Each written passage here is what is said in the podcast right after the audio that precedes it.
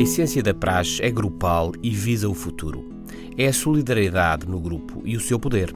A praxe assenta no que Carl Gustav Jung chamou inconsciente coletivo, padrões de entendimento instintivos que recuam milhões de anos.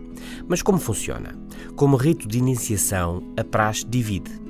O prachado fica dividido, não gosta, mas em rigor a nada foi obrigado. E questiona-se: por que o sacrifício? Porque todo o sacrifício tem uma recompensa e toda a oferta uma retribuição. Para justificar os maus momentos que viveu, o Prachado tende a considerar o grupo o melhor que lhe podia ter acontecido. É a recompensa, é uma cura individual que dá força ao coletivo. O grupo, sábio, sem que geralmente indivíduo algum do grupo o saiba. É um grande grupo, se não fosse, não tinha sentido o que passei. É a suspeita que vai aumentando e se virá a consolidar como certeza.